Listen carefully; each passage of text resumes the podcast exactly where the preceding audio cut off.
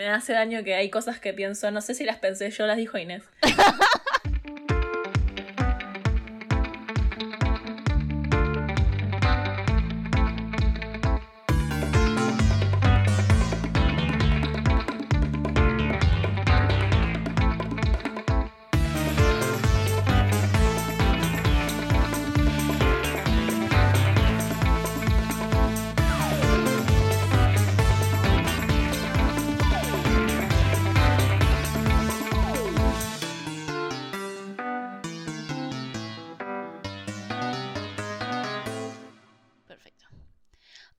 y bienvenidos a Torta Animadas, el podcast mensual en el que un para tortas se ponen a hablar de caricaturas y, el, eh, y, y todo eso que nunca termina saliendo bien. Eh, bueno, somos sus presentadoras, Inés, Mew. y en este episodio tenemos como invitada a Lan, que es una amiga que tengo desde hace años, años, años. Hola, buenos días. Y vamos a hablar de qué serie Lan. Bueno, hoy vamos a hablar de Craig of the Creek, o en español, El Mundo de Craig. El Mundo de. Craig. Nunca Yo hice preparación, yo hice preparación antes de cap- este capítulo y como prometí, googleé la traducción de. Ujú. Quiero que sepan que podrían haberlo traducido a la riachuela de. Ajá. Porque si buscas en Google Traductor, te tira una palabra que no existe en castellano para mí, que es cala. Otra vez existe. Yo, yo vivo en, la, en la, la ciudad, no sé qué es la naturaleza. Y después si no te tira arroyo, riachuelo. Nada, yo quiero que sepan que, que, que técnicamente, si nos hacemos los boludos con la traducción oficial, podríamos decir que vive cerca de un riachuelo, como nosotros. Sí, Solo que nuestro, el nuestro es el riachuelo malvado. claro, tiene una connotación distinta en, en Buenos Airino. Pero bueno, antes de entrar bien a lo que es la serie, vamos a decir rápido varias noticias de lo que sucedió en el mes, porque salieron varias cosas. Fue un mes bastante productivo para Netflix, en el cual salió, por un lado, la nueva serie de Jorge Gutiérrez, conocido también por el libro de la vida y el tigre de las aventuras de Manin Rivera, que se llama Maya and the Three. Salió también Inside Job de Shion Takeuchi, producida por Alex Hirsch de Gravity Falls, que es una serie para adultos, está bastante buena, 10 episodios, una temporada. Salió la quinta temporada de Big Mouth. Sí. También, Silencio. sí. Después va a salir una serie de Victoria Vincent que si no la conocen, búsquenla en YouTube como BEWN. Es una excelente animadora independiente. El año pasado sacó un corto que se llama Twins in Paradise, muy bueno. Después salió el tráiler de una película de Pixar que se llama Red y anunciaron que Chris Pratt va a ser de Garfield.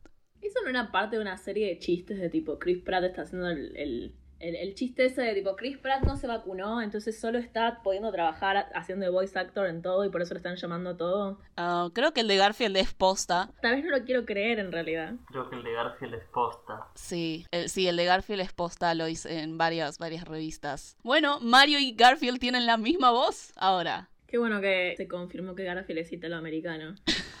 Chiste, chiste, lasaña. Muy bien, vamos con Greg of the Creek entonces. Of the Creek, o como dijeron, El Mundo de Craig, es una serie creada por Matt Burnett y Ben Levine, que también laburaron en Steven Universe, bajo la producción y distribución de Cartoon Network. Inició en 2018 y sigue en producción y transmisión actualmente.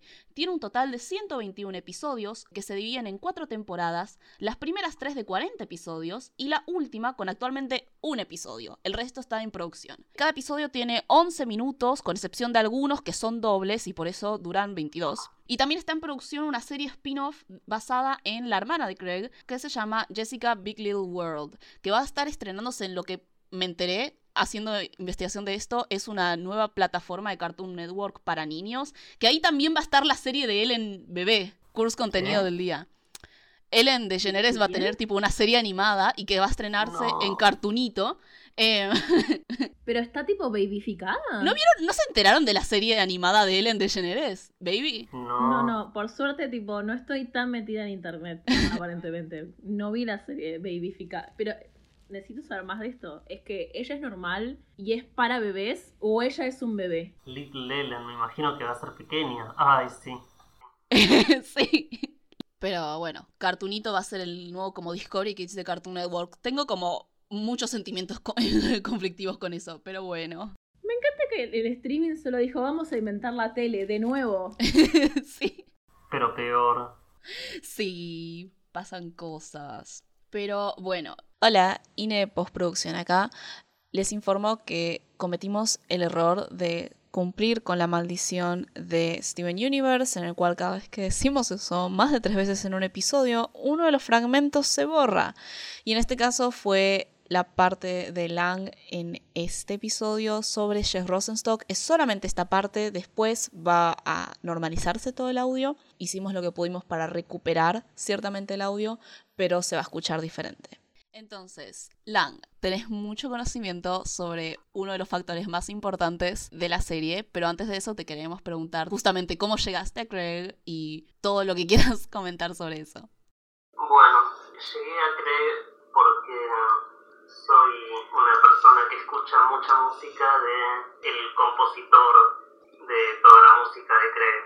Me enteré en un grupo de Facebook donde hay muchos fans que son padres y ven el programa con sus hijos porque les gusta mucho este señor que se llama Jeff Rosenstock y además es como una buena forma de adentrar a sus hijos en la música de este señor.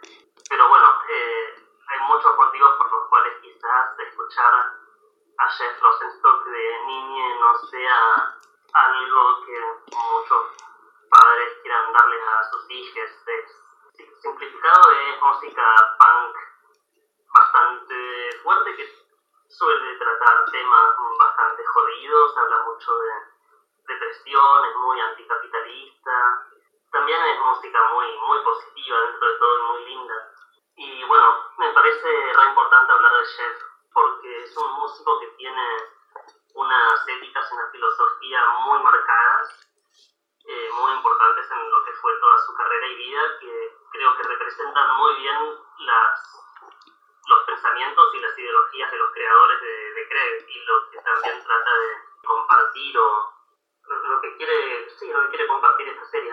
Ah, eso es muy lindo. Todo lo que dijiste es muy lindo. Y definitivamente creo que una de las cosas que justamente más llaman la atención de creo de Creek de gente que no consume Cartoon Network como canal porque tienen tipo post 17 años. Estoy segura que en realidad tipo más de 13 años ya no están viendo hoy en día la tele. Es Jeff Rosenstock, entonces realmente es increíble lo que hace Jeff Rosenstock. Pero esto que vos decís, por ejemplo, de la filosofía de los creadores haciendo la serie, que ya vamos a saltar a la serie en sí. Esto era medio una trampa. Los engañamos audiencia, no vamos a hablar enteramente creo de Creek. Primero vamos a hablar un montón de Jeff Rosenstock.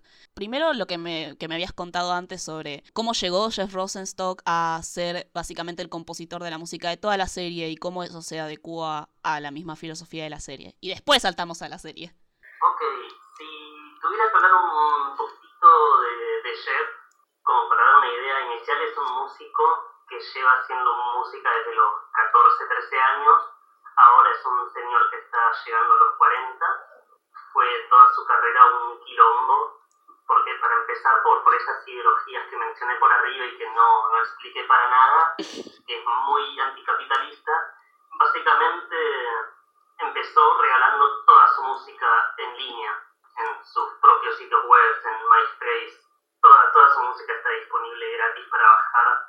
En 2006 creo que empezó una especie de discográfica de mentira que se llama literalmente, entre comillas, Records, y es una, una discográfica que está todo, está todo gratis y funciona a través de donaciones.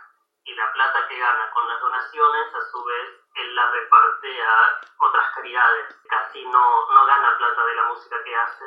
Claro por mucho tiempo no ganó nada de plata, se rehusó a vender remeras, se rehusó a vender discos, de hecho en sus recitales siempre iba con los archivos MP3 y decía traigan sus propios discos vírgenes y les grabamos los discos acá, se los firmamos. Me encanta. Me dio mucha ternura en esa, en esa guía que nos pasaste de que tenían las remeras para que las personas se las hicieran en sus conciertos. Claro, llevaban remeras blancas y tenían baldes de tinta, así que hacían esos diseños medio hip y stencils para grafitear.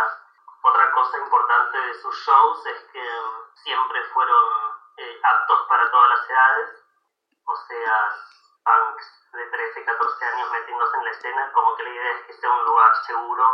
Me encanta. Y siempre cobrar 10 dólares o menos, lo menos que se pueda cobrar por la entrada. Me encanta, es, es, una movida excelente, sí. Red. Y bueno, por mucho, mucho, mucho tiempo tocó eh, lleno de gira por su cuenta o como pudo con una camionetita, faltando mucho al trabajo, perdiendo laburos estables por eso y, y no tocando más para 12 personas a veces, 12, 15 personas que, que entraban en la casita donde lo invitaban a tocar y donde iba de onda porque le gustaba. Recién ahora que está terminando la cuarentena y empezaron a andar de gira de nuevo, están tocando en escenarios grandes y están vendiendo todos los tickets es como una experiencia muy nueva para este man Sí. que nunca fue así en, en su vida, siempre tocó para muy poca gente y a partir de 2015, 2016 empezó a, a ganar un reconocimiento bastante bien merecido. Sí. ¿Y sabes cómo fue eso? Tipo, ¿cómo es que tipo de la nada fue saltando cada vez más, tipo, masivamente? Bueno, además de pasar como dos décadas haciendo giras y tocando y lo que pasó es que la gente que lo amaba, lo amaba un montón por todas estas cosas que representaba. Sí. Así que de a poco se fue esparciendo la palabra, Sí. de a poco la base fue creciendo y es como todo lo que saca es excelente, así que no es como unos músicos que quizás sacan un disco y te gustan mucho y después siguen un poco la carrera y perdés absolutamente el interés porque parece que se meten en una en un modo de fama.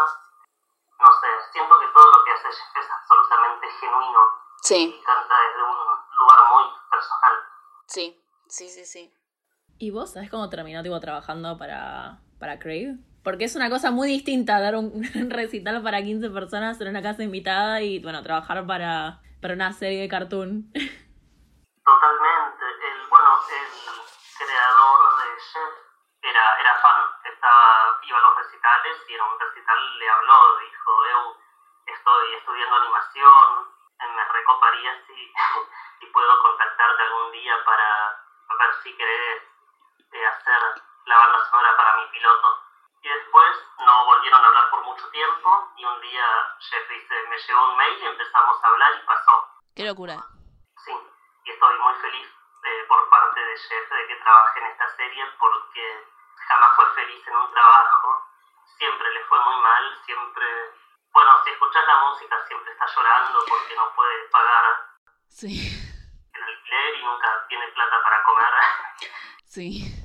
Y lo que tiene Craig es que le da una posibilidad de como experimentar con muchos instrumentos y melodías cortas con como con energías, como que quizá- hay algo que me gusta mucho de, de Craig, de la serie, Ujú. que está constantemente musicalizada. Cada movimiento de los personajes, cada pequeña toma tiene quizás una melodía porativa que la acompaña.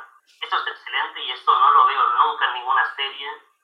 Y eso es 100% Jeff que está ahí eh, musicalizando cada instante. Y se nota que le abrió como un, un espacio para experimentar de una forma impresionante un montón. En 2020 sacó una especie de disco durante la cuarentena que se llama 2020 Dump, Ujú. que en realidad no es un disco como sí, sino que es como tengo este álbum, este año hice cuatro canciones y las voy a tirar ahí. Sí. Y a lo largo del año fue sacando más canciones y las fue tirando ahí como para que esté. Y en ese álbum aparecen dos canciones que una es eh, Hanging the Heat, que es un himno veraniego de los sábados, Ujú. que aparece como ending en algunos capítulos de la tercera temporada, capítulos eh, primaverales u otoñales muy lindos. Y el último tema del álbum es una versión completa del ending de Craig of the Creek que se llama Illegal Fireworks and Broken Bottles and Illegal Fireworks, algo así. Illegal fireworks and hiding bottles in the sand. Es hermosísimo. Demon, el ending de Craig me mata, me mata, me destruye la cabeza, es como, es muy tranquilo, es muy chill, es muy suave, pero porque es una, es un muro de sonido de guitarra eléctrica, está recontra comprimido y limitado, nada, es muy lindo.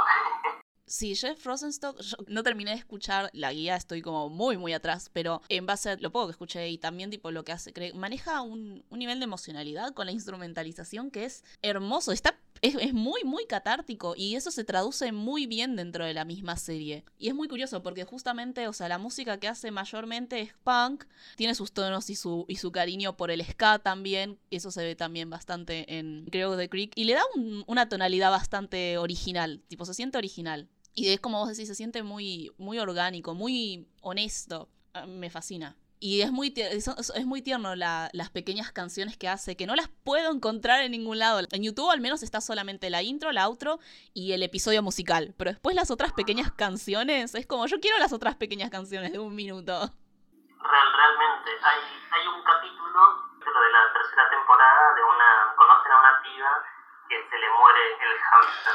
Sí, sí, sí. Eh, al final del capítulo suena una canción muy linda que no está en YouTube. La buscas y no está en YouTube, no está. Sí, sí. Eh, es una canción que canta Laura Stevenson, que también es una música mejor amiga de Jeff, que participa mucho en sus álbumes toda la vida.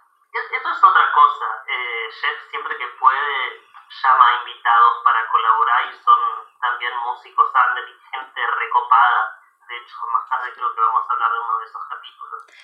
Sí, sí, sí, sí. Entonces, e, eso, eso también es muy loco. La idea de que eh, uno de los creadores era fan de Jeff y lo invitó a hacer tipo todo el soundtrack y pasar de ser tipo eh, parte del labor del músico que hace, que compone y que toca, pasar a ser tipo el compositor de una serie de animación, un, un dibujito. Es una locura. Y es una locura porque se vuelve como muy específico. Tampoco sabemos mucho de música, así que bueno, la gente de música podrá horrorizarse con lo que decimos, pero como que hay diferentes perspectivas, diferentes fundamentos en hacer un soundtrack y componer música, como por ejemplo Jeff Rosenstock puede componer sobre lo que lo mueve y lo que le interesa desde hace ya más de 40 años. Y, y se adapta tan bien una cosa que, bueno, va a quedar, mm, será aceptado o no será aceptado, pero es inevitable entender que Creo of the Creek se sitúa en una especie de era post-Steven Universe, que también fue tipo muy, muy musicalizado, pero la musicalización fue hecha por creadores de la serie, que es eh, Rebecca Sugar, y en este caso, o sea, Rebecca Sugar hace música y eh, dibuja y anima, pero no es como que llevaba, se, se dedicaba enteramente a la música. Entonces acá hay una visión muy específica de cómo entra la música dentro de la experiencia de Creo de Creek, que es tipo niños jugando en un arroyo, niños creando sus propios mundos y sus propias sociedades por fuera de la supervisión adulta. Entonces eso tiene un nivel de libertad que va muy bien con la música punk y ska de, de Jeff Rosenstock. Y yo iba a decir que a pesar de que no sea, digamos, una música, ¿eh? Si, si ya en el proceso de producción de la serie está pensado desde la música, es muy distinto a, bueno, vamos a tirar una canción acá, o lo que termina pasando muchas veces, que me parece muy gracioso, que es que es el chiste ese del final del anime, que está pasando algo terrible y de repente te tiran el final del anime y no tiene absolutamente nada que ver. Y este tipo, mira vos. Se nota que, digamos, la serie está conceptualizada también desde la música. Y eso me encanta mucho. Porque, como dijiste vos, no voy a repetir todo lo que dijiste vos porque estaba bien. que es que no, no hay muchas series que están lideradas desde ese lado, salvo literalmente las series musicales. Total, totalmente. Pero como, pero como viste que encima el género de punk y ska no es como el mismo que, por ejemplo, los, los Theater Kids. No es una misma narración. Entonces queda como algo completamente orgánico en su propia forma. Caótico en su propia forma. Como sería ser un niño jugando en un arroyo. Eso me encanta. Muy bien, vamos a hablar un poco más ahora de la serie, porque seguramente gran parte de la gente que nos está escuchando no tiene ni idea de lo que es Creo the Creek, entonces vamos a mantenerles al día sobre qué se trata la serie, porque es muy linda. No hay muchas cosas, por ejemplo, en YouTube, pero uno de los comentarios más seguidos que vi por ahora en internet fue como, che, se están re perdiendo una serie con Creo de Creek. Se están perdiendo una serie. Pasa que además hay algo que le pasa mucho a, a todo el mundo fandom, que es que si no sentís que algo tiene un propósito, una temática o algo como que sea al menos algo épico, una trama, como que quizás no te llama. Yo sé que no me hubiera puesto a ver Craig si no era justamente por Jeff Rosenstock y me hubiera perdido la mejor serie animada de, esta década probablemente. Es muy buena, es muy muy buena realmente. Es raro, es, es raro porque tiene un montón de cosas como que recuerdan a cosas anteriores. Tipo, es inevitable ver Creos de Creek de nue- con nuestra edad y pensar como, bueno, sí, tiene elementos de los chicos del barrio, tiene elementos de recreo, tiene elementos de Arnold, tiene elementos de Steven Universe. El mismo creador igual dijo que tenía muchísimos elementos de recreo, así que no es, no es que estamos locas. Sí, y lo, y lo peor es que hicieron varias referencias a series en las cuales influenciaron, pero como recreos de Disney no lo pueden mencionar. Entonces dijeron Eddie y Eddie con una mezcla de los chicos del barrio.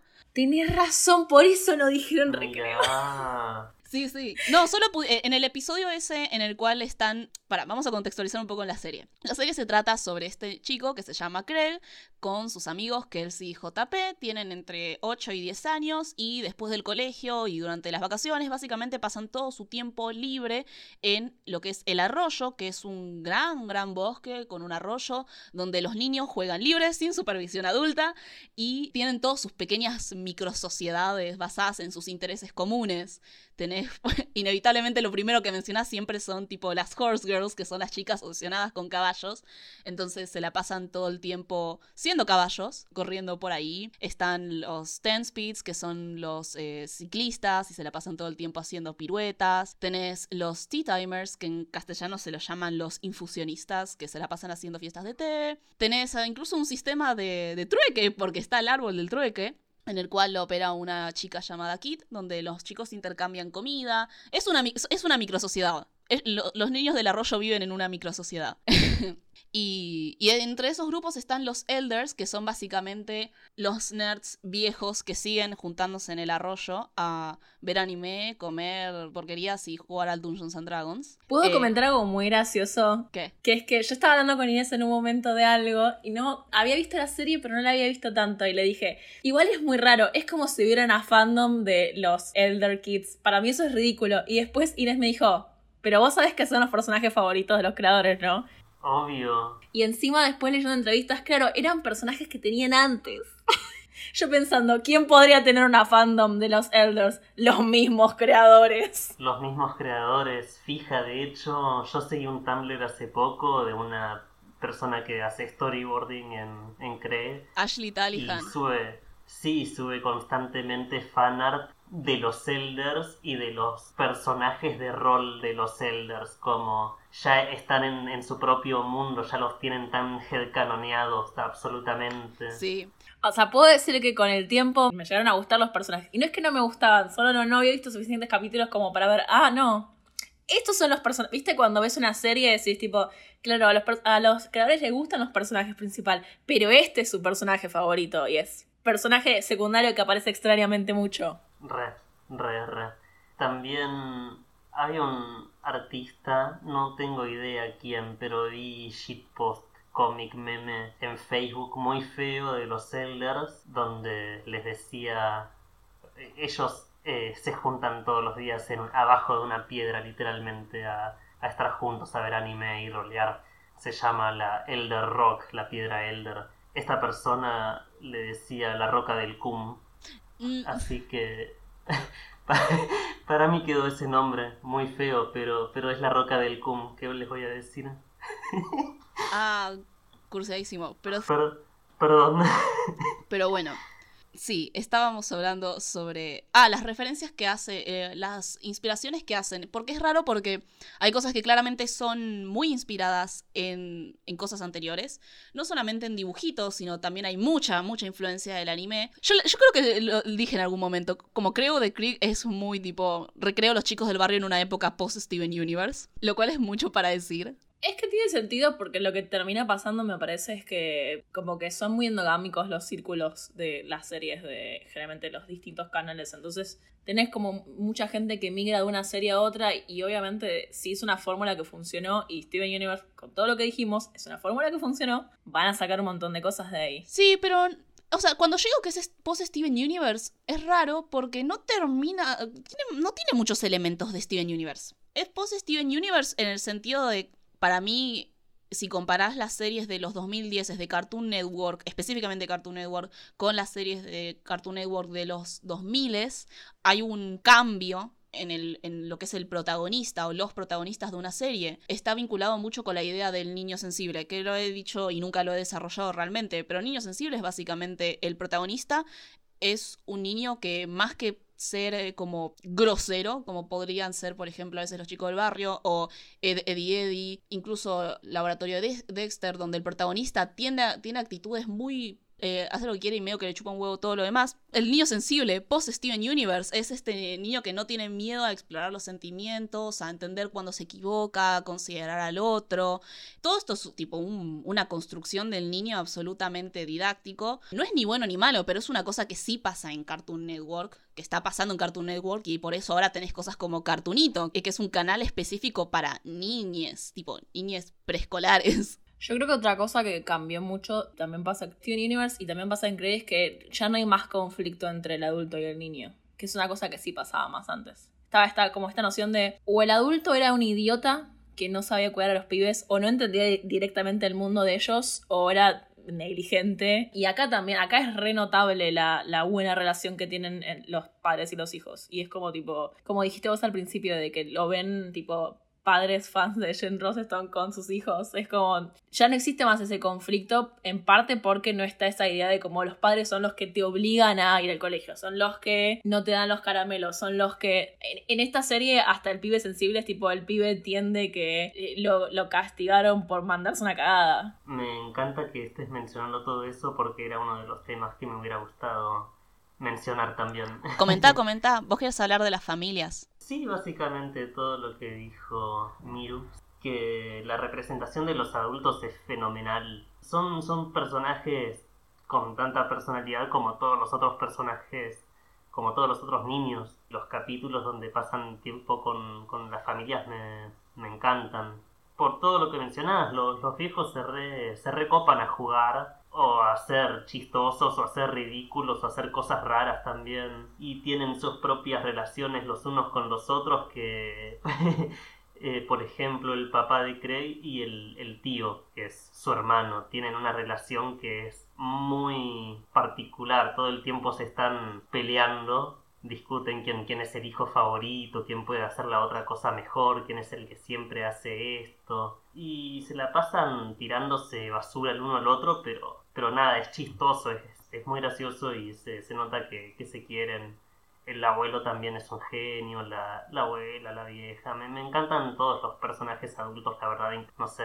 No, me. Posta que me- Supongo que es esa la diferencia en realidad. Se, se nota que ya no hay este paradigma de, de la. de inherentemente crecer te va a hacer ser una persona aburrida. Y todos los planteos que tenía. Bueno, Kennedy en extremo lo tenía ese planteo, pero otras series también. Ya no son más los villanos o los ausentes los adultos. A mí me gusta mucho el capítulo en el que juega la. la a ver, la, la mamá con, con Craig, ese que se queda adentro. También me gusta mucho porque es una referencia a Community. Pero bueno, eso es otro tema aparte. Hay Yo necesito que lo confirmen. Yo necesito tenés que lo confirmen. Hay, hay varias Que lo confirmen porque están... Me molesta mucho que sean tan abiertos con sus referencias de cartoons y no sean abiertos con sus referencias a Community, que existen. Sí, están. Voy a empezar este thread. Vos, me estabas, vos te estabas burlando al principio cuando yo te dije, che, acá hay, hay referencias, pero las hay. Y sin embargo sigue siendo su propia cosa.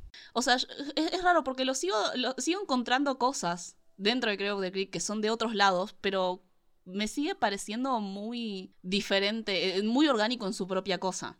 Lo cual es bastante lindo de ver en una serie de hoy en día. Porque... Yo creo que porque es el primer, es el primer, la primera serie que le dio sus eh, derechos a los estudiantes de geografía. Es cierto, les dio los derechos a los estudiantes de geografía. No lo mencionamos al principio. El protagonista, Craig, se la pasa haciendo un mapa del arroyo. Ese es su, esa es su cosa. Pero aún siendo un niño sensible, siguiendo con eso, no termina de ser... eh, para- eh, yo sigo abogando que si bien es, tipo un dibujito post-Steven Universe, no tiene muchas cosas en común con Steven Universe. Más allá de, tipo, el punto de inflexión que fue Steven Universe, que fue, tipo, met- e introducir al niño sensible como una alternativa viable, introducir un montón de cosas en materias de tipo representación LGBT, pero creo que Craig lo trata de forma completamente diferente. Para empezar, Craig no tiene problema en contestar mal o que le caiga mal a alguien, mientras que Steven siempre se hacía la cabeza por eso. Lo cual hace una representación, también un personaje más interesante, que él mismo también se puede equivocar y hacer sus propios conflictos porque se calienta con algo.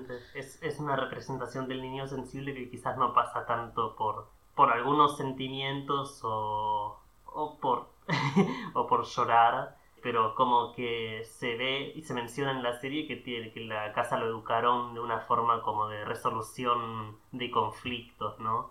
Tiene dos hermanos, él es el hermano del medio, el hermano mayor es medio forro, medio una basura con él, a veces, a veces no, y te das cuenta, aunque no lo muestren, que se nota que los viejos se meten y, les enseñan a, a, comportarse o cómo tratar estos conflictos y es algo que después creo usan mucho en la serie porque siempre hay conflictos que resolver, quizás entre las distintas sociedades o los distintos personajes que conocen. Eso es como una de las cosas que pasan. Aunque quizás no, no es tan, tan central a lo que es la serie como en Steven Universe tampoco, es un detalle.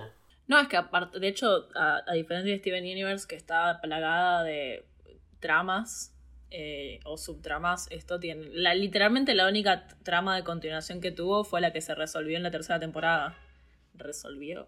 Sí, ya vamos, ya vamos. Ya, ya lo vamos a averiguar cuando empecemos a ver la cuarta. Sí, uh, sí, eso, eso también queda a ver. ¿Qué es lo que van a hacer ahora que ya resolvieron la. Es que para mí, bueno, no quiero adelantar antes que hablemos de, de Capture the Flag y todo lo que es, digamos, la resolución del conflicto que estuvo en las últimas tres temporadas, pero yo creo que pueden ir para un lado. Yo no creo que como Inés, Inés está tipo, uy, ¿qué van a hacer con el conflicto ahora que lo, lo desarrollaron? Pues es una serie muy autoconclusiva. Yo vi a veces eh, un par de capítulos en la tele así sueltos y se pueden ver completamente sin contexto, no. Salvo que veas el especial de una hora, eh, puedes ver todo suelto. ¿no? Creo que, creo que esa es la razón también por la cual me gusta mucho, porque yo, a mí me gustan mucho más las series autoconclusivas. Manejaron igual re bien el tema del, de la historia, pero me gusta que sea muy autoconclusivo, que cada, que cada niño tenga tipo sus propios nichos. Para cerrar el tema, así pasamos a otra cosa. Yo creo que en realidad lo que más es heredero de Steven Universe, que de hecho es lo que los creadores razonan en entrevistas, es la idea de un como un mundo diverso, progresista, en el cual ni siquiera se tiene que cuestionar eso, ni siquiera se tiene que cuestionar que haya personajes de color, personajes gays. No sé, por ejemplo, cuando citan en esa entrevista que leí del creador, cuando estaban recién anunciando la serie, es hablaron de Steven Universe y inmediatamente hablaron de eh, la pibita esta que es una Magical Girl. Sparkle Cadet. Eh, Sparkle Cadet, no sé, ni, ni idea cómo se llama en castellano. Tipo, Cadete presentaron Destello. los temas. ¿Qué? ¿Cómo? ¿Cómo? Cadete Destello. Ah, bueno. ¿Sabes qué lo respeto? Bueno, inmediatamente presentaron el tema de Cadete Destello porque es como combinación de influencias animes que tuvieron absolutamente todos los eh, creadores eh, de la serie y los escritores y la gente de Storyboard y todo eso. Y también esto de tipo que, que haya una Magical Girl negra en la tele. Re... Y me parece que eso es más lo, Cien. lo, lo más eh, Steven Universiano de la serie. y es verdad, qué sé yo, es una, es una influencia. Ese, ya no se plantea que. Se- ya, me parece que ya post Steven Universe, un volver atrás a algo que no tenga, no sé, personajes gays sería visto como algo. Che, ¿qué onda? No, tu serie no tiene personajes gays. Sí, sí, a mí me, me resultaría medio raro ver una serie y que sean todos heteros. Sí. Bueno, ¿de qué quieren seguir hablando? ¿De, de los personajes? Sí, hablar un poco de los personajes, para porque estoy segura que usualmente estamos introduciendo en realidad esta serie, la estamos, la estamos vendiendo, que todo igual es una propaganda para que terminen escuchando Jeff Rosenstock, es nuestro telar de la abundancia. Tema personajes. ¿Qué personajes, qué grupitos te gustan a vos, Lang? Eso no te lo preguntamos. Bueno, me gusta la, la roca del cum, obvio. Eh, yo había, había pensado en una respuesta. Bueno, uno de mis personajes secundarios favoritos es Cannonball. Me imagino que en español se llama bola de cañón. Se llama Es Cañoncito, un que es más tierno. cañoncito. Eso es tierno. No lo puedo creer. sí, se llama Cañoncito. No tengo ninguna queja, ninguna. Es uno de, de los pibes ciclistas, tiene una voz recontra grave y es absolutamente chill y copado y tranquilamente me gustaría ser su amigo.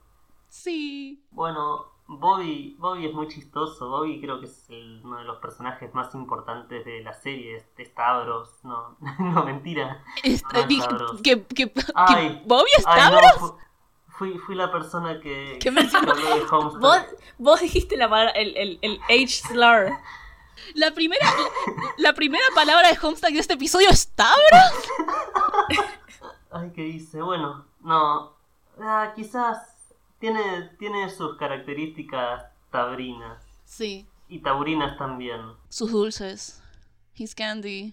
Mm, my candy. Bueno, yo soy mu- muy abierta con, con los personajes que me gustan. Para empezar, bueno, estamos obviando a los personajes principales porque son como los personajes principales y los queremos muchos a todos. Yo no lo voy a obviar. Tipo, mi personaje favorito es JP, claramente. Tipo, le da muy buenos one-liners. Y eso es lo único que puedo pedir. Yo, amo, claro. Yo amo mucho a Handlebar, que es la líder de los ciclistas de los Ten Speeds. Y es mayormente por el hecho de que, tipo, gran parte de la serie, o al menos de la primera temporada, pensé que, tipo, era un niño. Y después, tipo, en el episodio de los Tea Timers, eh, de la invitación, me entero que es una piba. Solamente que es una piba tan masculina que, tipo, Incluso yo, que soy Butch, me, tipo, solamente asumí que era un nene. Y eso, eso es algo que respeto. Ahí es como, wow, esta serie, con este pequeño detalle, me dio más que cualquier otra serie exponente de representación LGBT. Porque a diferencia de otras series que muestran tipo minas masculinas, en el episodio en el que me enteré que era una mina, estaba usando un traje. No era un traje, era una remera con forma de traje, pero eso es básicamente un traje. Mientras que tipo en otras series a las personajes masculinas siempre les ponen un vestido. Así que mi respeto, mi respeto por tener a, a la niña masculina más masculina que vi por ahora en las series animadas. Y después me gusta la Timekeeper porque, porque esa sería yo. Esa sería yo en el... No sé quiénes serían ustedes en, en el Creek, pero yo sería la Timekeeper. Inés, vos sabrías quién sería yo. ¿Vos serías el niño de los secretos? No, no, ese fue tu, tu diagnóstico de cuál sería yo. O sea, está bien, si vos, vos agarrás cualquier tipo pibito muy, muy blanco con pelo marrón medio largo y decís, esa es Miranda. Y lo respeto un montón porque físicamente soy yo, espiritualmente soy Roger, el niño, el niño criatura. El troll. El troll, sí, me encanta. Ahí hay un niño que vive debajo de un puente y es, es Gollum. Lo amo, cada vez que aparece estoy tipo, ese es mi personaje favorito, ¿por qué no aparece más? Necesitamos más representación feral en Creos the Creek. Me encanta que hay literalmente una comunidad para todo.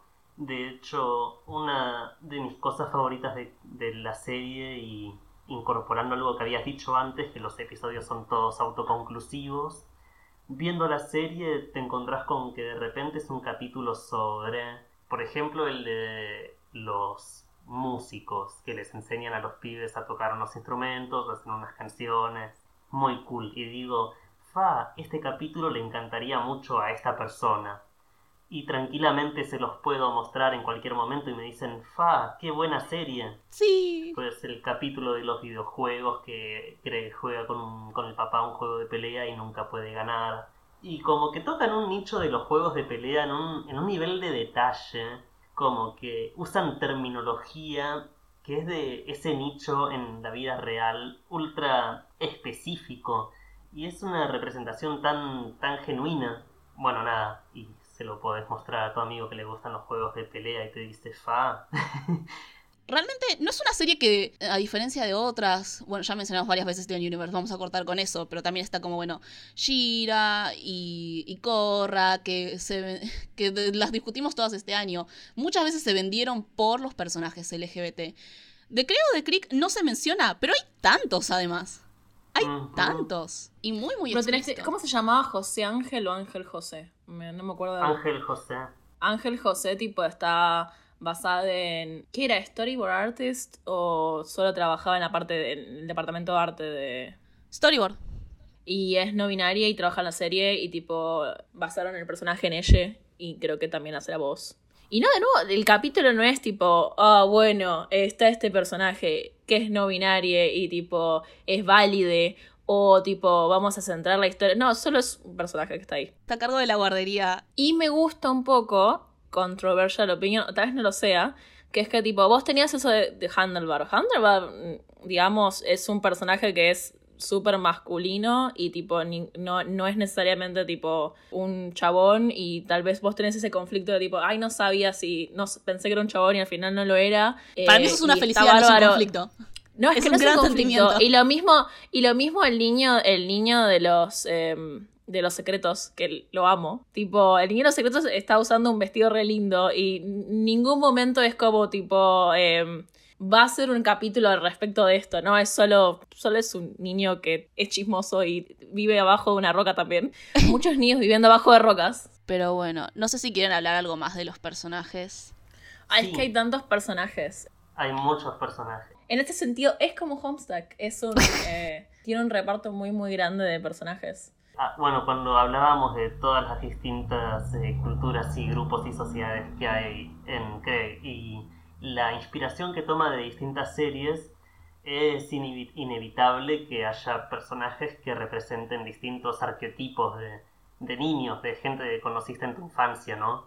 Por ejemplo, en muchas series está el pibe que es medio deportista o que le gustan los juegos y que es ultra competitivo y que quizás es medio forro y si perdés te basurea un buen rato. Y bueno, está, está en esta serie, tiene un poco más de personalidad que ser solamente eso y quizás cuando lo ves en otra serie te termina hartando un poco, quizás solamente representa eso y se supone que te caiga mal. En esta serie hay un pibe que se llama Toman, que juega mucho, AKA. eh, a.k.a. el tomate. Amo tomar. Es, es, es un piola y es, es re un forro, pero además su personalidad como que va más allá de ser este pibe forro pedorro. Tiene como una faceta de, de él mismo que es como recontra zen, que es la jardinería. Sí. Y planta tomates y le va re bien. Y a veces lo ves chileando ahí con la gorra de paja en su jardincito y comiendo tomates. Y está ahí, es un piola. Hay muchos arquetipos que se supone que si los ves en otra serie quizás solo te caen mal. Acá están los scouts, que quizás en la primera temporada son los más parecidos a personajes medio antagónicos. Son unos aburridos que quieren, son como medio yuta. Pero después también los conoces un poco más y, y son copados. Medio que te terminan cayendo bien o se Yo recopan. no voy a decir nada. Gracias, no voy a gracias, decir nada. gracias no, porque- no, no son, no son copados, ¿no? Pero, pero Gracias. qué sé yo. No, no, estoy de acuerdo, gracias, porque tipo, Miranda se estaba burlando de mí, porque a mí me empezó, cuando ella No, no, empezó no, a ver la igual serie, vos- yo ya estaba por, el- por la última y estaba como, bueno, me cae bien Jason. Yo estaba como, ¿cómo te... Obvio que te va a caer que bien Jason. Mi headcanon es que Jason es, medio forro con Craig porque le, le gusta un poco, quiere ser amigo y no sabe cómo. De la misma hacerlo. forma que Wildernessa. Claro, exactamente. También pasó con Rush y John. Que es Sí. como lo opuesto a eso en realidad. Los, los, eh, uy, lo iba a decir en castellano y ustedes se iban a querer morir. Los Honeysuckle Rangers, eh, No, decirlo en castellano ahora. los guardabosques madreselva. Hay un tema con el doblaje. Hay una cosa muy género dentro del doblaje, que es el hecho de que muchas veces las compañías de doblajes tampoco entienden cuál es el género de los niños que están dentro del arroyo. Entonces, por ejemplo, Handlebar varias veces se les refirió con pronombres masculinos en el doblaje. No sé si en algún momento lo cambiaron. Si lo cambiaron, va a haber niñas que tipo se percaten de eso y van a decir ¡Fa! Ojalá. Después, eh, Jackie el brazo, uno de los campeones de, del rey, usa pronombres masculinos en inglés, pero varias veces se le refirió con pronombres femeninos en el doblaje. Jackie tiene un diseño bastante andrógino, entonces como que se da para eso. Entonces termina viendo un juego de, de tipo género, expresión y sexualidad que es bastante... Es lindo de ver porque es como, no, le hace, no te haces mucho la cabeza con eso, es como, bueno, está pasando, ya está. Y eso es una forma muy relajada de ver la identidad que muchas veces no se deja. No se deja. Me re gustaría saber cómo opera el equipo de traductores en general y sobre todo de los de Creos de Creek con algunas cosas. Tipo, ¿saben? Supongo que sí. Ya, es parte sí. del trabajo. Es parte del trabajo, calculo. Total, totalmente. Entonces, vamos con la trama y sobre todo el cierre de la trama que es Capture the Flag. Claro, una cosa que no mencionamos en no sé cuántos minutos vamos ya es que hay otro lado, tipo, hay lo que sería la primera parte de la primera temporada que te introducen en el mapa que tiene Craig de una parte de el, eh, justamente el, arroyo, pero después hay un puente y después está la otra parte del arroyo que está dominada, digamos, por un rey que tiene una economía de, de- de control del lugar completamente distinto. Básicamente está ambientado como una. Voy a decirlo, Inés. Nosotros ya hablamos de esto porque somos nerds, tipo, es como una villa medieval. Trigger warning para cualquier persona que, que estudie Es historia. como una aldea medieval, un poco, algo así. Eh, y está todo dominado por un rey que tiene el control del lugar porque es el que les da eh, los caramelos a todos. Porque como es un pibe platudo, tiene un montón de disponibilidad de caramelos y de dulces. Y el conflicto se va dando porque justamente el rey lo que quiere es poder tener control del otro lado. Así es. El rey. Bueno, justo, justo se relaciona con lo que vengo cursando durante todo el cuatrimestre, entonces es como que tengo la cabeza. Cuando lo vi fue como, ¡fa! ¿Qué, qué forma de introducir a, a las niñas sobre el concepto del absolutismo monárquico? El control del, poder económico y el poder político en base a tipo caramelos y ese sería el, poder económico y las actividades, los juegos el poder político, los estamentos, porque el rey tiene un sistema jerárquico basado en la lealtad que se le brinda y eso tiene tipo relaciones recíprocas de, fidelidad. Esto, esto, por cierto, a la gente que le interesa eh, ver la serie, no es algo que está explícitamente, es solamente tipo mi cerebro viendo esto y diciendo como, bueno, sí, este, este modelo, este modelo aplica en una forma simplificada, lo cual es divertido para mí. Y quiere conquistar el lado del arroyo de Craig y quiere utilizar el mapa para eso. Va, eh, y eso también se superpone con otro argumento que es el tema de los ancianos del arroyo, que son los primeros niños que estuvieron en el arroyo y que básicamente... Espera, ¿se le dice ancianos? ¿No son antiguos? Ancianos es más derogatory, tipo. Son Eh, los mentira, sí, se- mentira, sí, o sea, es Los Agents of the Creek. del arroyo. La prehisto- los prehistóricos de Arroyo. de los 70. Y tuvieron un juego de captura a la bandera, en el cual destruyó básicamente a toda la sociedad de los 70, eh, de los 80 del arroyo. Y Capture the Flag es un final de temporada de la tercera temporada de cinco partes, la última de 22 minutos, en el cual básicamente se pone justamente este conflicto entre el lado del arroyo de Craig y el del rey. Ese es el plot. Sí, me gustó como, o sea, tampoco es que era súper impredecible a dónde le iban a llevar, pero me gustó cómo conectaron las dos cosas de, por un lado, el conflicto entre los dos lados, y porque eh, básicamente lo que, con lo que juegan un poco es tipo, este, este es un arma de destrucción masiva, el juego este, tipo... Me gusta también, e- esto no lo hablamos en la parte anterior y debería haberlo hablado porque de hecho me llamó bastante atención, tipo el juego que hacen con el realismo y la fantasía dentro de Craig porque justamente tipo es tan importante el juego de captura la bandera porque ellos se lo van a tomar en serio, no va a ser tipo, bueno, vamos a jugar a captura la bandera y, listo, después no pasa nada. Tiene consecuencias reales en, en la mente de los niños. Hay un punto muy interesante que es que juega un montón con que obviamente la, el juego es la realidad y lo puedes ver por ejemplo en el capítulo de la lava, que es tipo literalmente ven lava, espacio para comentario de community. Pero después tenés esa cosa de que también a veces te, te abren la cortina y ves, por ejemplo, los, los nenes jugando y lo que es la realidad.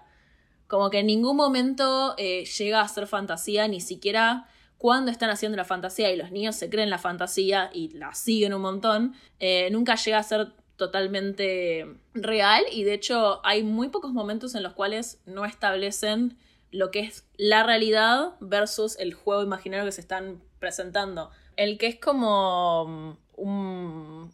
eh, Es de- creo que es un homenaje a Stranger Things, el que tipo está la nena que es del otro lado. Bueno, hay una nena que se llama Helen que deja una carta y Craig las lee y se comunica con ella a través de unas cartas y la muestran, por ejemplo, como un espectro, como si estuviera en otra dimensión y en un momento crean con la niña científica. No hablamos de Bren, No de la de niña Bren. científico. ¿Cómo no vamos a hablar de Bren? ¡Oh. Morren! Eh, ahora hablamos, esperen un segundo terminar la idea. Y la niña científico Ren crea como dos puertas y las conecta con unas lucecitas y es supuestamente una forma de comunicarse con lo que sería el otro lado. Y en ningún momento muestran a la nena. Y entonces en ese capítulo, como en otros capítulos, como por ejemplo el de la Llorona, el último, te juega con esos límites de tipo casi, no quiero decir realismo mágico, pero es como que no sabes muy bien si está pasando o no si está pasando, pero es al mismo tiempo que juega un montón con la, para la redundancia, con el juego y con la imaginación, tenés esta idea de tipo, pero esto es realidad, esto es realidad, no la amenaza de tipo, por ejemplo, pero le voy a decir a tus viejos, no la usan siempre, Ay, pero Dios, existe ay, también. Ni me lo recuerdes. Ok. Perdón, Me hizo vamos a muy hacer un pequeño, vamos a hacer un pequeño punto aparte para hablar de Ren, porque me molesta mucho que no la mencionamos. Sí.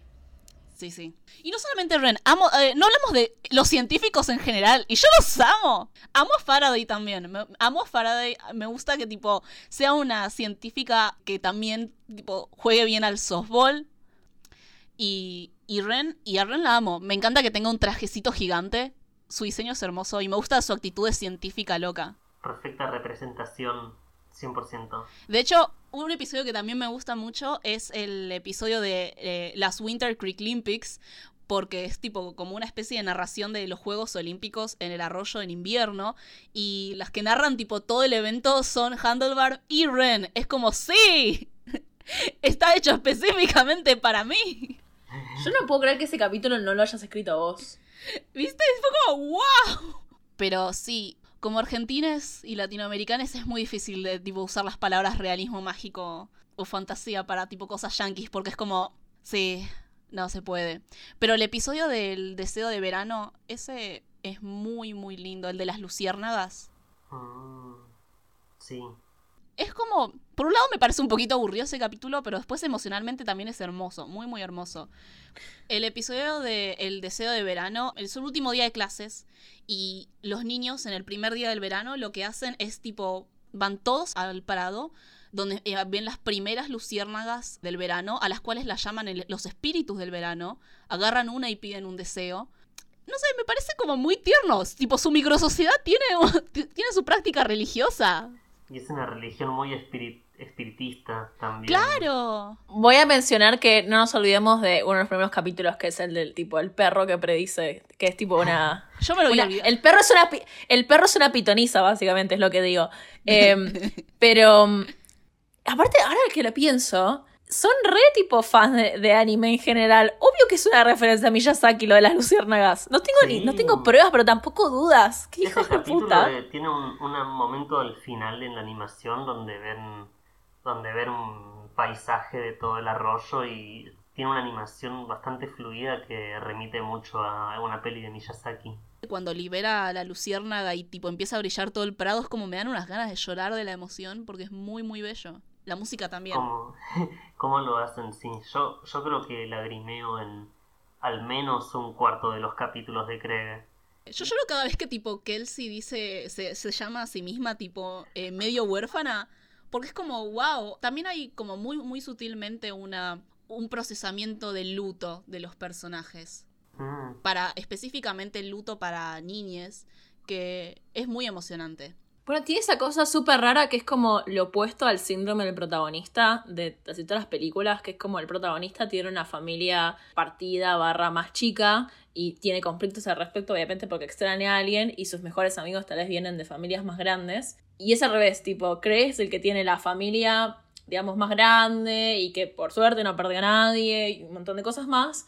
Y JP y, y, y Kelsey son los que tienen las familias más chicas y tal vez un par de conflictos al respecto. Justo lo que es la parte de procesamiento del luto es un aspecto tan Rosenstock de la serie. Eh, Ine, vos escuchaste Worry, Sí, es un disco de Jeff de 2016 que, con el que más o menos explotó a la fama mediana, que el álbum termina así con, con todo lo que... ¡Ay! me- se me rompe la voz. sí. Es muy, muy, muy, muy, muy emocionante y es como que complementa lo que es el procesar. Mil disculpas. No, no. Eh, procesar el luto con lo que festejar la vida mientras, mientras está. Concha de la lora. Bueno, nada. Recomiendo. Escuchen Worry. Sí, sí, sí, les Bueno, queda algo llorar. tipo, yo sé que ver una serie, igual es corta, pero ver una serie de 120 capítulos es tal vez un poquito pedir mucho, pero... Pueden escuchar Worry de Jeff Rosenstock y, Dura y eso media dura, hora.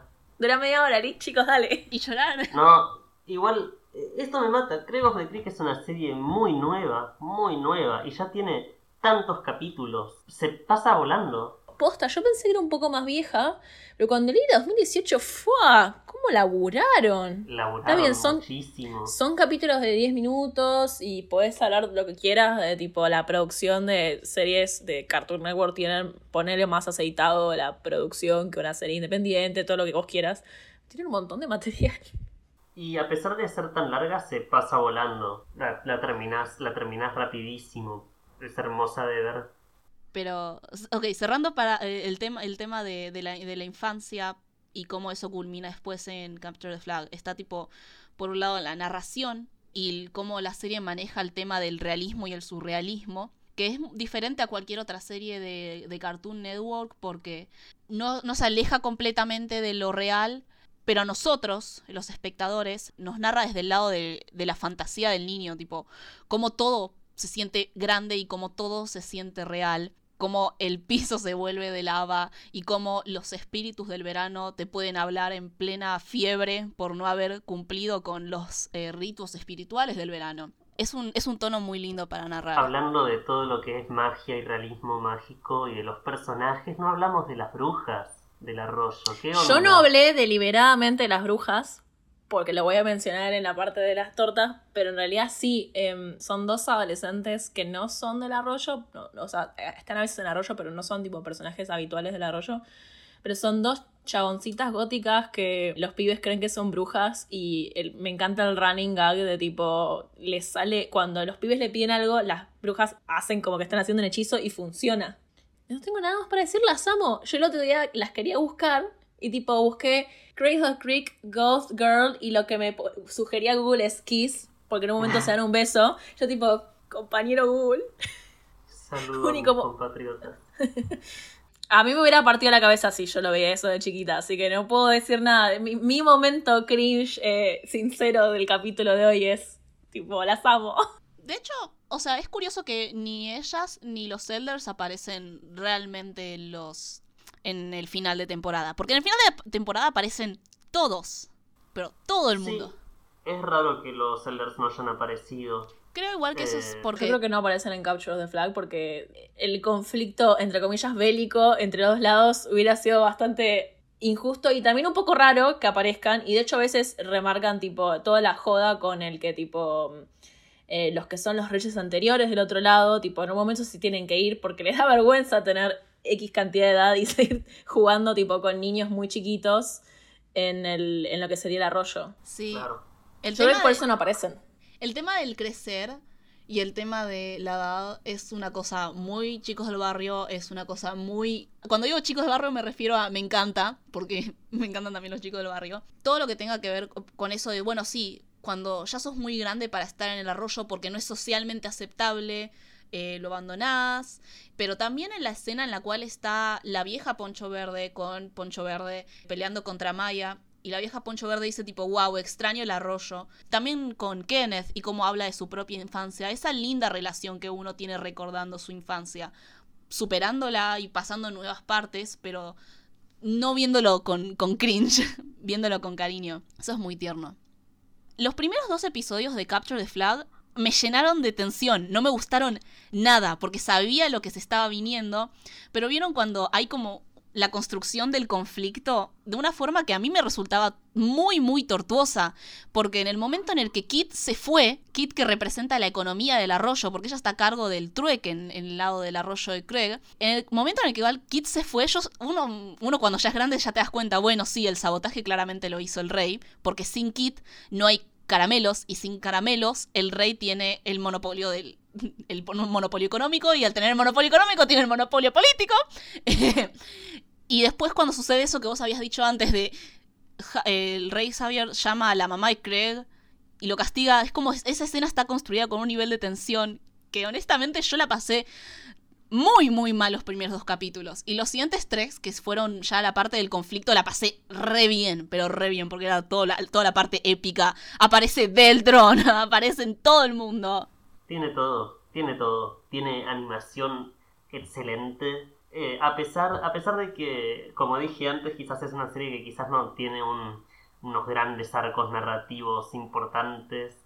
Quizás dije que, que no, era, que no era épico. Es, es, eso es mentira. Eso es absolutamente mentira. Es épico todo el tiempo, aunque no tenga que serlo, porque son solamente niños jugando. Se, se nota en, en la animación y en la emoción de todo lo que pasa. Es, es épico constantemente. Lo que tiene el final de Captura de la Bandera es que había una sociedad marcada, había dos lados del arroyo, cada uno con sus políticas y su sociedad y su forma de funcionar absolutamente opuestas, y al final es como la caída del muro de Berlín. Ponele, en realidad no sé historia. Así que No, no, me encantó, me encantó que lo dijeras. Porque, tipo, nosotras discutimos qué tipo de, de orden social supuestamente existe en el lado de Craig. Si cuenta como capitalismo, cuenta como sociedad de trueque. Y es una sociedad de trueque, porque no hay una moneda corriente, sino que hay el valor que cada uno le da a los caramelos que lleva de la casa. Quiero que sepan que el primer capítulo de la cuarta temporada no lidia con esto para nada. No, no, Finge sé que No, me imagino que no. Por la preview sé que se- creo que se trata con algo con Stacks. No hablamos de Stacks, amo Stacks. Hay, hay tantos personajes, es un crimen que no podamos hablar de todos. Stacks creo que es lo más cercano a cómo era yo en la infancia. Me siento representada por Stacks. La niña en la librería, solo porque le hace la tarea a otros nenes. No le hace la tarea a otros nenes, le vende la tarea a otros nenes. Es verdad. ¿Es verdad? A cambio de caramelos, que de vuelta es la forma económica del arroyo. De hecho, el único video ensayo que puedes encontrar en YouTube sobre Creo de Creek es tipo si está a favor del capitalismo. Mi postura respecto a eso, porque obviamente tengo una postura respecto al sistema económico de Creo de Creek, Por supuesto. es que no tiene elementos ni materiales ni simbólicos para representar realmente el capitalismo más allá del mercado. Lo dije de la forma más eh, nerd y rápida posible. Pero, o sea, tiene mercado, y este es el tema. Según el debate Dob Suisi, eh, lo siento mucho por el público alienado por ese comentario. El, el mercado existe antes del capitalismo, en resumen. Y en Creo de Creek Sí. solamente hay mercado, tipo, no hay propiedad privada. Aunque según el capítulo de... Nada, mentira, eso no es propiedad privada. El, el capítulo que yo y Inés estamos de acuerdo que odiamos, que es el niño ese que se quiere quedar con el lugar de los, Ay, de lo los odio. pibes principales. ese, ese es el, el de Divs. el de Divs, sí. No sé quedar- cómo se dice Divs en castellano. En el doblaje decían es mío. Es mío. Tremendo. Tuve el mismo conflicto, lo pensé un montón y llegué a la misma conclusión. El trueque existía mucho antes del capitalismo y fue una parte esencial de las culturas y de las Consta igual, consta igual que no, que no estamos diciendo que es, creo de Creek es anticapitalista, porque también a, a mí personalmente me jode, y por eso me gusta creo de Creek, eh, me jode eso de, bueno, vean esta serie, porque si consumen esta serie anticapitalista, eso muestra que son anticapitalistas. No, claro. No, no es una serie anticapitalista tampoco, pero sí eh, hay capítulos donde se exploran muy bien conceptos del mundo post-apocalíptico en el que vivimos y con todo el horror que conllevan, pero desde una visión infantil muy chistosa. Vos querías hablar del episodio de, de la Sociedad de Nieve. Hay un, hay un capítulo donde está nevando y empiezan jugando, que se construye una casa de nieve y los invitan los amigos. Y los amigos dicen, yo también quiero una casa de, de nieve.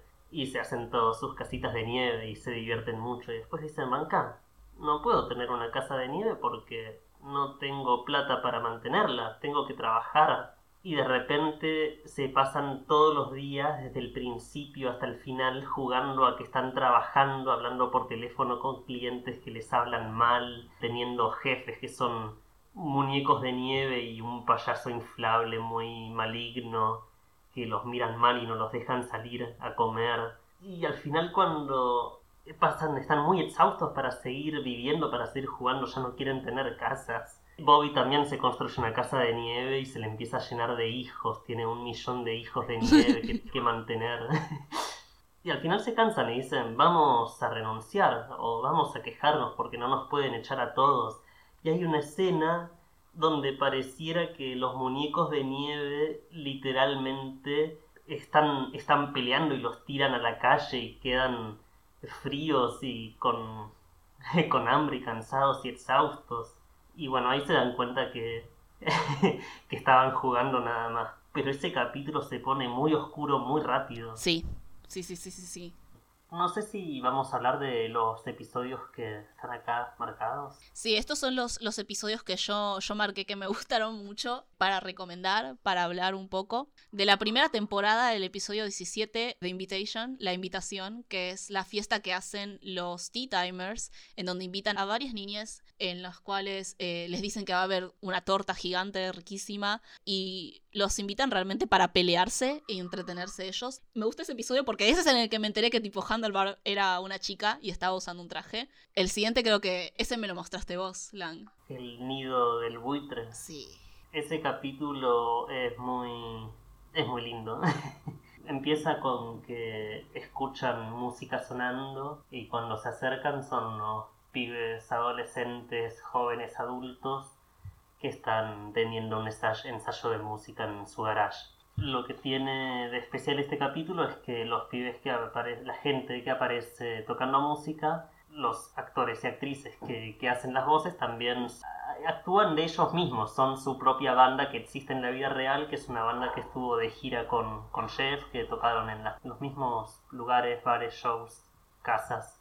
Y hay una entrevista donde hablan con esta gente y del proceso de lo que fue escribir el capítulo y de que les gustó mucho porque la forma en la que se sintieron incluidas, cómo se pudieron escribir ellos mismos en el capítulo les enseñan a los tres personajes principales a tocar los instrumentos de una forma bastante simple, bastante por arriba, muy, muy divertida. Y bueno, eso lo escribieron ellos porque justamente participaron de campamentos LGBT para niñas, donde enseñaban a tocar música y nada, uno de los muchos aspectos recontra genuinos de lo que es la serie. Me encanta. todo tomado de la realidad, sí, sí, sí. No sabía eso. Hermoso capítulo. Sí. Y bueno, de los miles que, me, que anoté acá, voy a mencionar tres más. Uno es The Mystery of the Timekeeper, episodio 39 de la primera temporada, porque como yo dije, si yo estuviese en el arroyo, yo sería la Timekeeper.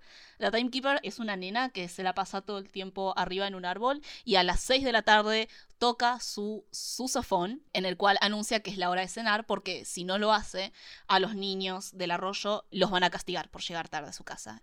Me gusta porque porque yo también estoy obsesionada con, con el tiempo. Y después otros dos más, eh, el, el, secreto en la botella, que es de donde está el niño que mencionó Mew, que guarda los secretos de los chicos del arroyo en una botella y las, y las mantiene en secreto, justamente para que puedan jugar sin, sin remordimientos. Y una tormenta hace que las botellas terminen en todo el lado del arroyo y tienen que recuperarlas todos los niños teniendo miedo de que se revelen sus secretos. Y por último, quería hablar del episodio 28 de la temporada 2, que es eh, Crisis en la, en la Roca del Cum. Porque los Elders terminan encerrados abajo de la roca y Craig y Kelsey tienen que tratar de sacarlos sin intervención de los padres, porque Kelsey quiere llamar a la vieja de Craig y Craig no quiere porque no quiere que su vieja vea que el arroyo es peligroso, porque no lo van a dejar estar más. Y me gusta mucho porque está esa escena en la cual Craig le dice tipo a los niños como, bueno, tenemos que sacar a los Elders porque si no van a venir los padres y nadie quiere eso. Y tenés tipo a la Swear Queen diciendo como, bueno, tenemos que sacarlos porque mis padres no se pueden enterar que estoy en las alcantarillas todo el día. Y los Tenspits tipo, mis viejos no pueden ver las, las piruetas que hago con las bicicletas acá.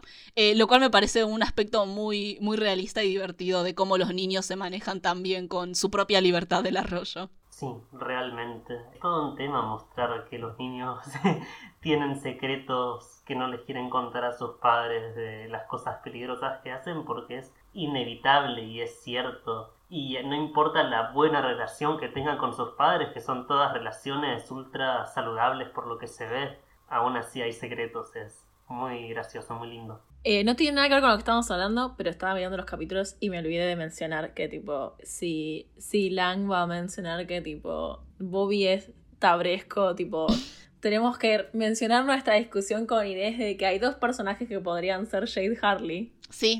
¿Quiénes serían? Eh, la Sword Queen claramente se ve, no tiene la persona, pero se ve como Jade Harley. Ajá, sí, tiene el pelo Homestad, es verdad. tiene el pelo Homestad. Y yo vi muchos fanartistas de hoy en día que la, dibujan a Jade Harley como a, como a Kit. Sí. Hmm. Pero sí, habiendo visto toda la serie, voy a decir que la Super Queen, tipo, es. es Jade Harley si hubiera sido escrita por eh, eh, una persona que le interesara el personaje. Pobre Jade Harley. Es cierto, igual. Muy cierto. Yo estoy tratando de buscar los capítulos, pero básicamente iba a mencionar los dos capítulos de. los dos primeros capítulos en los que aparecen las, las brujas. Eh, después está el capítulo de invierno también, pero ese, es, ese me gusta, pero casi ni aparecen en realidad. Son más como tipo el, excusa para que los pibes vayan a buscar cosas. Pero el primer capítulo en el que aparecen. Y después el capítulo ese en el que se besan, que es eh, que están haciendo como una invocación en el bosque el casito de, de, Halloween de la casita de muñecas embrujada me encanta. Es muy bueno. Es muy bueno. es hermoso. Y en ese, sí, en ese, la línea entre realidad y fantasía jamás la explican, no se sabe nunca si están jugando con un nene o con un fantasma. Me encanta, 100%, 100% embrujado ese capítulo, 100% de fantasmas, no hay otra explicación. Yo quiero mencionar un capítulo que está en la lista y es el especial de 20, creo que son 20 minutos, o si son 10, es impresionante que en 10 minutos haya tanto capítulo que es In the Key of the Creek, que es el capítulo musical. Son 10 minutos. Eso es impresionante. Ese capítulo lo nominaron a un Emmy. No ganó, ganó Hilda porque el opening lo hizo Trigger Warning Grimes. sin- con las vocales como asteriscos. Espera, el, la- el opening de Hilda lo hace Grimes. Sí. Sí, y, y sí, siendo completamente honeste, Hilda me, me encanta. Es un excelente dibujito, muy lindo, una animación preciosa. El opening es aburridísimo, es lo más form- razón. Es absolutamente formulaico. Grimes no sabe hacer música. Si escuchan Grimes, no escuchen torta animadas. Por favor. Tampoco. O, o dejen de escuchar Grimes. Claro, si escuchan Grimes, no escuchen Grimes. no escuchen Grimes. Y bueno, yo sostengo como siempre que en todo lo que son premios, por ejemplo los Oscars, que son premios de muchas cosas, pero hay una pequeña categoría para animación, la gente que tiene que dar los premios no ve las cosas que tienen que ver y se lo dan a la cosa con más renombre. Esta es la peli de Pixar de este año, démosle el premio y listo. Y acá es lo mismo, no vieron el capítulo de Craig y dijeron, uy, hace la música de Grimes, qué bonito, démosle el fucking premio. Punto, dije lo que quería decir. Tenés razón. Tenés absoluta Vean razón. ese fucking capítulo. La canción de Ren es excelente. Es muy buena, Qué bien es que buena. cantan. Qué bien musicalizado que está. Es todo hermoso. Cualquier serie que tenga un capítulo musical y que sea un musical en- eh, encima de la categoría musical tipo sing through, esos que no tienen pausa, te merecen un punto más para ir al cielo. Lang, ¿estás ahí? Creo que se cortó. Dijo lo que tenía que decir y se fue. Dijo lo que tenía que decir y tipo la nerfearon. Fue como...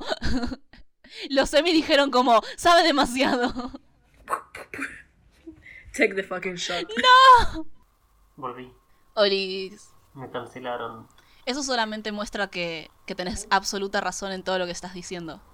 Muy bien, entonces eso nos lleva a, a la sección de ¿Quién es la torta? Lang, ¿quieres hacer los honores? Bueno, esto es muy fácil porque son canon. Sí. Son canon. Eh, principalmente están las brujas del arroyo, Courtney y Tabitha, que se besan en pantalla, escriben sus nombres en corazones en árboles Sí. y caminan de la mano. Sí. Fácil. Personajes son Laura, que es la, la hermana de Jean-Paul JP, y, y tiene novia, que se llama Kat, con K. Quiero, quiero decir que tipo cuando están esos jueguitos de tipo tenés que mostrar tipo tu versión en caricatura con una caricatura que ya existe, yo tendría que usar a la novia de Laura, porque es tipo pelada que usa ropa gigante, o sea, yo cuando era pelada. Por suerte tenemos muchas parejas de lesbianas canónicas en esta serie, pero también está para mí Faraday y Stax. Hay como, solo puedo sentirlo, creo que es el softball y creo que es tipo la mera proyección, pero yo lo voy a apropiar. Y que Handlebar es tipo simplemente un butch icon, tipo no puedo dejar de resaltar eso. Estoy tratando de ser lo más calmada posible al respecto, pero realmente me obsesiona. Porque sé que es algo que me habría vuelto muy, muy loca y me hubiese obsesionado de niña. Y lo sé porque me obsesiona ahora. Pero también me conozco a mi yo, a mi yo niña y a, los, y a las obsesiones que tenía cuando era niña. Eh, me habría obsesionado en su momento. Es- esa es otra cosa que tiene la serie, a pesar de tener personajes que son canónicamente LGBT o lo que sean, eh, también te deja mucha interpretación, porque no, no muestra todo lo que quiere mostrar tranquilamente y sin miedo, ¿no? Pero también, bueno, muchos de los personajes son en su mayoría niñes, 8, 9 y 10 años. Y como que a veces ves cosas en las relaciones como que insinúan cosas que quizás sería incómodo de ver todo el tiempo en niñas que se, tienen que gustar entre sí o eh, tensión romántica. Hay algún par de capítulos quizás donde se toca el tema. Espera, me acordé de otra torta canónica, la prima de Craig. Sí. La prima de Craig tiene una novia, sí. Sí, sí, sí, sí, sí. Rush y John en- son niños, en ningún momento se dice que son novios ni nada, pero vos los ves y sabes. Sí. Es que es eso, es, es también una cosa que es más bien un- una afirmación, sin afirmar, es solamente implícito. Es como, bueno, las niñeces LGBT existen también, en su forma de niñeces. Están viviendo, están jugando en el arroyo.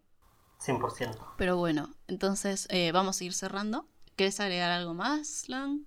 Escuchen Jeff Rosenstock, aunque digan no me gusta el punk, creo que va mucho más allá del punk. Y creo que es algo... Dentro de lo que es punk puede, puede sonar bastante fuerte, pero también tiene canciones que simplemente son hermosas melódicamente y que tienen una armonización y, y que son, son medio pop, como pop punk. Escuchen Worry de 2016, uno de los mejores discos del siglo XXI. Y si les gusta, pueden saltar a cualquier cosa de Jeff Rosenstock que lleva haciendo a- música 20 años y tiene muchos proyectos muy distintos del- donde pueden agarrar. Especialmente si les gusta la música de Craig. Eso, listo, punto. La conclusión es escuchen Ref- eh, Jeff Rosenstock. Ref Rosenstock. Ref Rosenstock. Hay un niño Jeff Rosenstock que tiene como unas. Tiene, lo tiene el pelo castaño y las puntas de las rastas rubias. Tiene unos anteojos de sol y una remera de Garfield. Me encanta. Eh, ese es Jeff, Jeff Rosenstock, su Crixona. Excelente. Entonces con la clickzona de Jeff Rosenstock cerramos el, el episodio. Muchas gracias por venir, Lan. Realmente fuiste una invitada excelente y me encantó escucharte y me encantó que me recomendaras Jeff Rosenstock y la serie. Muchas gracias por invitarme y estoy muy feliz de que haber sido parte y de haber influenciado a que vean esta serie y se la recomienden a más personas. Sí. Con esto nos queda anunciar nomás cuál va a ser el episodio del el próximo mes, Miranda. Para el final de la temporada vamos a hablar de Futurama. También vamos a tener una invitada nueva, sorpresa, y mm, vamos a volver a, a la infancia de algunos que nos están escuchando. Pero bueno, Lan, ¿querés compartir alguna red? Tengo Tumblr y no mucho más. Pueden seguirme a World of Lang con guiones, o sea, sería World-of-lang. Soy del, del grupo primido de Tumblr que tiene guiones en la URL. y más que nada subo memes muy, muy, muy, muy feos constantemente. Muy divertidos. Es buen contenido. Es muy buen contenido si necesitan pudrirse el cerebro. Y nosotras estamos en Twitter e Instagram como arroba tortaanimadas. Después tenemos nuestros twitters personales, axolotelcitos para Miranda e ine.don para mí. Miranda también está en Instagram como axolotelcitos. Tenemos un Curious Cat en el cual pueden mandar cosas. Usualmente no nos mandan cosas, pero sepan que pueden hacerlo. Es Torta Animadas. Nos pueden tirar sus opiniones sobre Jeff Rosenstock, si escuchan, sus opiniones de Crowded Creek, cuando escuchen, también de Futurama. Y vamos a estar en el próximo verano ahorrando para mejorar el equipo, así que también nos pueden donar cafecitos para ir invirtiendo en eso. La música del inicio y el final fueron hechas por Nahuel, que es Frank-Océanos en Twitter e Instagram, y Nahuel con W en SoundCloud y YouTube. Los links van a estar en la descripción. Adicionalmente, la edición en postproducción fue hecha por Newt Marzo, que es Crónica TTV en Twitter. Creo que eso es todo. Hasta la próxima. Chao. Chao.